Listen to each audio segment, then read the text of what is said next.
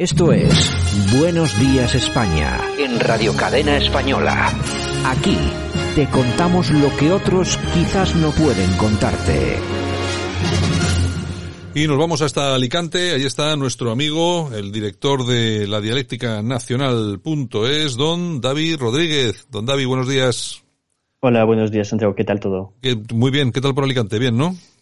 Sí, como siempre, como siempre, un, placer. Muy bien, pues me alegro, me alegro muchísimo y nada, eh, ¿qué te iba a comentar? Vamos a, yo me gustaría comentar un poco eh, hoy en este en este espacio que dedicamos todos los días a charlar sobre un tema vamos, de, de, importancia y sobre todo de actualidad. Me gustaría que lo dedicásemos hoy a hablar de qué es lo que está pasando en Canarias con la inmigración y sobre todo eh, ¿Qué tiene que ver todo, todo, todo este cúmulo de noticias que nos están llegando? De, por cierto, de las que nos enteramos seguramente de un 1% de lo que realmente está pasando en Canarias. No nos cuentan todo lo que está pasando de verdad, todo el caos que se está viviendo ahí, toda la llegada y cómo están, eh, cómo se están llevando a todos los inmigrantes, a los hoteles y tal. De esto no se está comentando prácticamente nada en la península, pero bueno, mm, yo creo que aquí puede haber un tema interesante, David, dime tú si tengo razón o no, y es que seguramente aquí hay una vinculación del gobierno de Marruecos muy importante en toda esta llegada de inmigrantes que además eh, lo que provocan es cierta desestabilización política, ¿no? Bueno, es que yo creo que en todo lo que nos está ocurriendo esos 15, 20 últimos años siempre hay la mano de Marruecos detrás. En muchos casos, en muchos casos, no en todos, mm, obviamente, pero en muchos casos. Yo creo que en el de, en el de, en el asunto de Canarias, eh, que sembrar el, el, caos en Canarias es un jugoso negocio para Marruecos. O sea, primero hay que saber que Marruecos tiene una estrategia global para apropiarse territorios españoles, eh, primero como Ceuta y Melilla, eso ya tenemos bastante información sobre ello, pero también sobre una parte que normalmente forma parte de Canarias, que es una, lo que se llama el territorio marítimo español, ¿no? Eh, hay que saber, por ejemplo, que el 23 de enero eh, la Cámara Baja de Marruecos aprobó eh, reclamar parte de la zona económica exclusiva que normalmente tendría que ser una zona económica exclusiva española, es decir, una zona en la cual se puede llevar actividades económicas y comerciales, ¿no? esa zona normalmente sería totalmente parte de, de España. ¿Por qué le interesa a Marruecos? Porque su objetivo a medio plazo es apropiarse de un yacimiento que ya estamos viendo bastante noticias sobre eso, que se llama el, Monte eh, Tropic, que está compuesto más o menos de cobalto y de telurio, que son eh, dos eh, minerales muy usados en, en, las industrias de tecnología, ¿no? Eso les permite, em, eso, bueno, se les permite llegar a este, a este monte Tropic con esa zona económica exclusiva por el territorio saharaui. Además, le hemos cedido de forma ilegal. O sea, yo no, ¿eh? tú tampoco, pero Juan Carlos sí, les ha cedido de forma ilegal el territorio saharaui a Marruecos y gracias a ese territorio pues pueden acceder a ese monte Tropic que normalmente es nuestro, ¿no? Eh, la diferencia que entre España y Marruecos es muy sencilla, o sea, España, cuando quiere reclamar un territorio, lo que hace es pide la autorización a la ONU. Lo que hizo Marruecos con esta ley del 23 de enero es eh, aprobarlo de forma eh, unilateral y sin pedirle autorización a nadie. Claro, es que si España va y pide de forma tímida y muy tibia eh, la autorización a la ONU, pues no se la van a dar y están esperando. Y tú ya sabes lo que dice el Evangelio sobre los tibios, ¿no? O sea, que en el libro del, del Apocalipsis dice, pues a los tibios los vomitaré de mi boca, ¿no? Pues eso es más o menos lo que nos, nos, está pasando, porque poco a poco pues pedimos la autorización y no llegamos a nada. No, hombre, lo que está claro es que Marruecos ha tomado aguas eh, que pertenecen a España, las ha tomado sin ningún tipo de problema. Todo lo que es la zona, la tierra de nadie que había en la frontera de Ceuta y Merilla era de 500 metros de, de ancho y que es una distancia muy considerable, ya no existe, es decir, la, se la han tomado completamente, ya, ya no hay una zona de seguridad, ya no hay una tierra de nadie entre España y Marruecos, y luego hay una cosa que está absolutamente clara. El otro día teníamos, entrevistábamos aquí al que fue ministro de Asuntos Exteriores español, al señor Margallo, y durante la entrevista que le, le hicimos, yo no sé si lo dijo sabiendo, bueno, o se le escapó, no sé exactamente, pero bueno, todos recordamos un, un incidente, eh, mientras él era ministro de Asuntos Exteriores, en el que se detuvo a una embarcación que se pensaba que era algún, tema de tráfico de drogas o alguna cosa así, pero bueno, se metió la pata, era un error y resulta que era una embarcación que pertenecía al rey de Marruecos. Y él mismo, Margallo, dijo aquí en este programa que tres días después, que eso les costó, ese error les costó que tres días después desembarcaran cerca de 15.000 inmigrantes en, en las playas de Tarifa.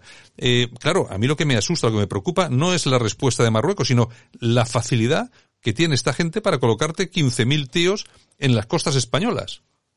Sí, pero bueno, ya se sabe. O sea, los países, eh, voy a decir de forma global, pero muchos países musulmanes tienen eh, esa estrategia, ¿no? Em, Sabes el discurso de, de, Erdogan, ¿no? Que decía en el marzo del 2017, dijo a los turcos de Europa que tenían que tener cinco hijos por pareja y no tres, porque, cito textualmente, son los vientres de nuestras mujeres que nos mm. darán la victoria. O sea, para que no me digan después que es falso. No, eso es una cita totalmente que proviene de un discurso de Erdogan, ¿no? Em, claro, es una estrategia migratoria para imponer sus deseos y Marruecos lo que hace es usar la inmigración eh, ilegal. O sea, mm, se sabe que hay tres maneras para un territorios como Ceuta, Melilla o Canarias, hay tres maneras de imponer un cambio eh, de soberanía en estos territorios. Primero, es la proximidad territorial. En España mm, hay algunas personas que dicen, e incluso en países extranjeros, que Ceuta y Melilla deberían de ser de Marruecos porque están en África. O sea, que es, un, es absurdo, ¿no? Porque si no, Córcega tendría que ser italiano o eh, las Islas Malvinas tendría que ser de, de, Argentina, ¿no? Bueno, sí que tendría que ser, pero bueno, no es así. eh, entonces, ese argumento es un poco absurdo, ¿no? El segundo, el segundo argumento tendría que ser la historia. Claro, eh, nosotros decimos que Ceuta y Melilla son españoles, ¿por qué? Porque básicamente desde el Imperio Romano siempre han sido posesiones eh, europeas y ciudades europeas. Además, el urbanismo en Ceuta y Melilla, eh, es totalmente europeo, ¿no? y la tercera posibilidad para invadir y cambiar la soberanía de un territorio es la población. Claro, si tú cambias la población, cambias también el, derecho a la autodeterminación. Ese principio liberal que se impuso, como lo estuve explicando hace unos, pocas, unos pocos días, em, después de la, de la Primera Guerra Mundial, ¿no? que es un principio totalmente liberal. Ejemplo, el Karabaj, ¿no? el ejemplo de Armenia y, Azerbaiyán. Claro, la población en el Alto Karabaj era eh, población armenia, pero por la historia el territorio fue durante mucho tiempo territorio azerí. Entonces, claro, eso crea conflictos. Y lo que está haciendo Marruecos es enviar centenares de pateras para saturar la isla y poco a poco ir colonizándola eh, eh, por la población que hay ahí. O sea que tú eh, lo que ves detrás de toda esta llegada masiva de inmigrantes no es simplemente un tránsito de inmigrantes de, ahí a la península, de la península Europa, sino que tú lo que ves claramente es un intento de desestabilización, ya puede ser étnico o político.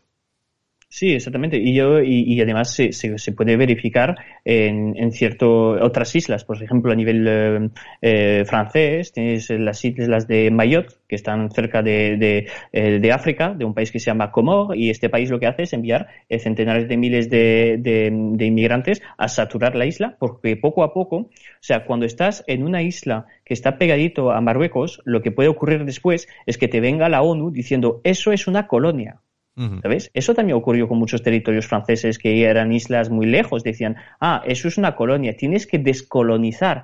Estuvimos hablando aquí hace eh, unos meses ya de Nueva Caledonia, y es lo que está ocurriendo en Nueva Caledonia. O sea, dicen, eso es un territorio colonizado, tienes que descolonizar. Entonces tienes que hacer un referéndum, claro, pero si en el referéndum votan los que están ahí y que la mayor parte de la población es una población extranjera, pues claro, mm, van a votar para el país de origen. Yo me, acuerdo de ese discurso de Hassan II, el, ex rey de, Marruecos, en una entrevista con una periodista francesa muy famosa, y que hablaba un francés perfecto, o sea, Hassan II hablaba un francés pues casi mejor que el mío, ¿no?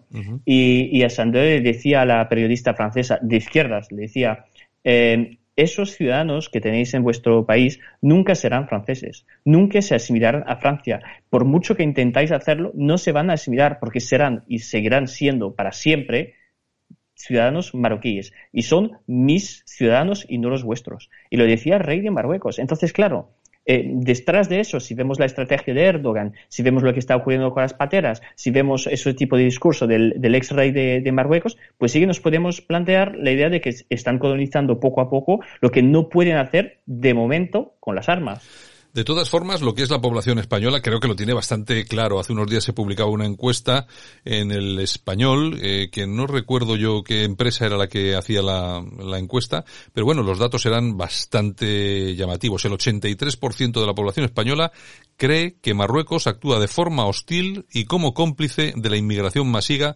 que llega tanto a Canarias como a la península.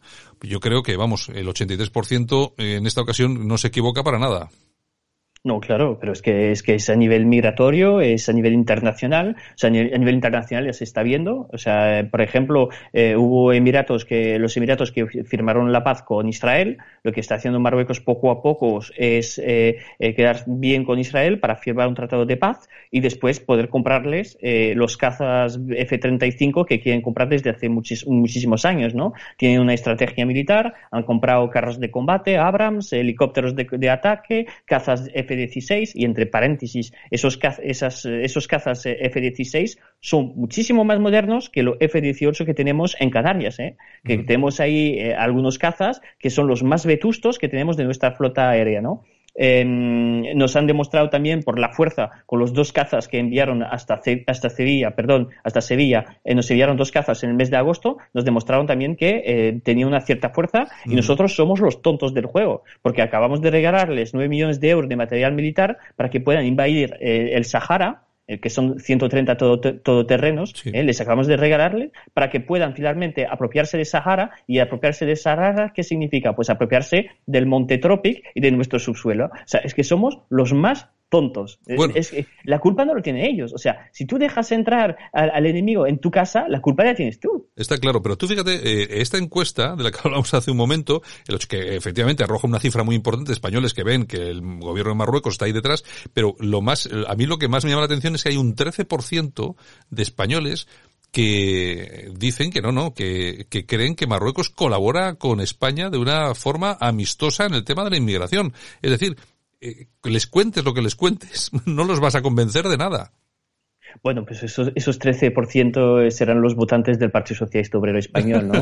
O sea, esos ya no los vas a convencer. O de Podemos. Podemos. O sea, eso no los vas a convencer. No me voy a pactar con Bildu, pacta con Bildu y le sigue votando. No voy a pactar con Esquerra, pacta con Esquerra y le sigue votando. Eh, o sea, ¿tú, ¿tú, qué vas a hacer? ¿Cómo le vas a convencer a esa gente? A mí lo que me da, eh, lo que me parece bastante positivo es ese 83% de gente que ya se da cuenta que detrás de todo eso está Marruecos. Hay muchos eh, votantes del PSOE, cuando hablas con ellos y hablas de, inmigración, y está en contra de inmigración, porque ven lo, el peligro que es para las mujeres, que ven el peligro para las minorías tipo homosexuales, el GTBI, que, saben lo que es el, peligro de vivir en un mundo musulmán, ¿no? O sea, que saben que la religión, cuando se usa de forma política, es un peligro para la sociedad civil, ¿no? O sea, hay mucha gente, incluso de izquierdas, que se da cuenta de eso. Bueno, pero por otras razones sigue votando a esa, a, a esa gente, a esa aristocracia electoral, pero por lo menos vamos a decir, a nivel intelectual, se dan cuenta del problema.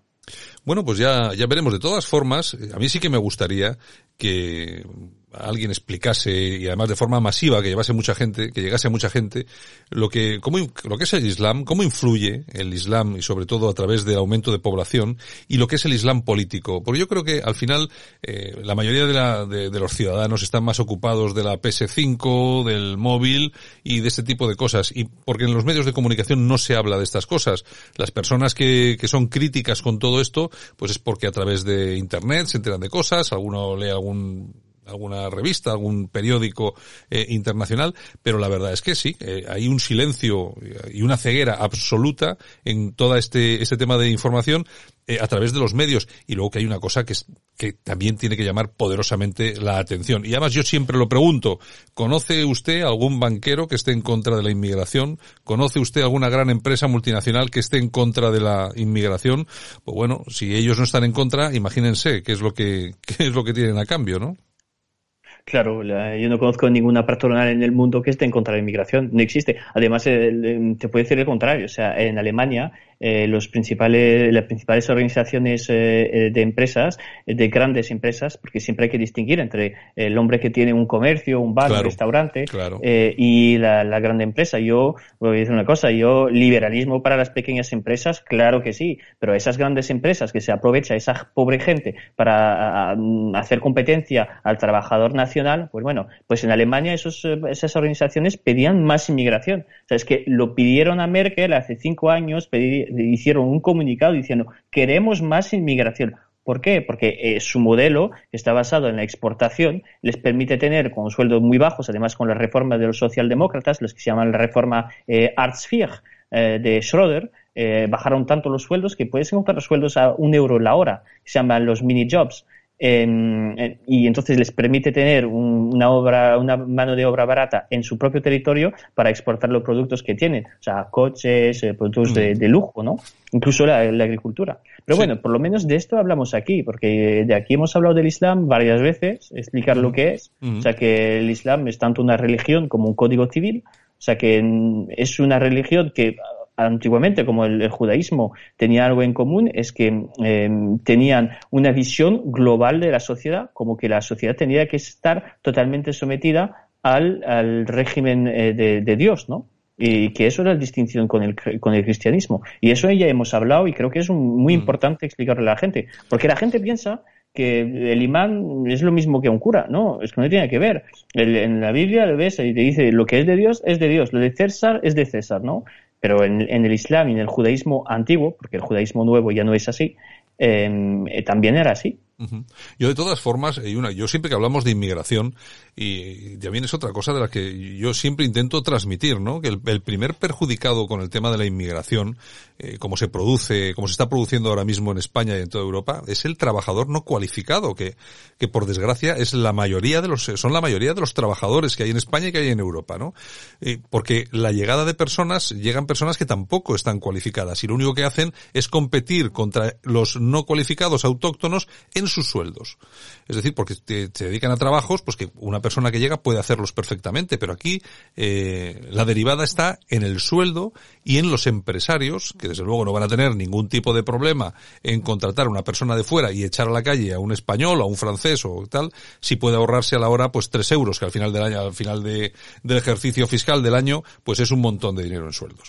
En fin, pero bueno, eso ya no sé, ya les llegará sobre todo a, los, a estos sindicatos que están permanentemente eh, bueno, que a mí no me preocupa lo que hacen los sindicatos, me preocupa mucho aquellos, aquellos trabajadores que tienen carnés y pagan cuotas a los sindicatos para que luego les traicionen, les den la espalda y apoyen a, otros trabajadores que vienen de fuera antes que a ellos. Pero bueno, cada uno elige perfectamente cómo quiere que le engañen. Don Debbie, mañana regresamos, ¿de acuerdo?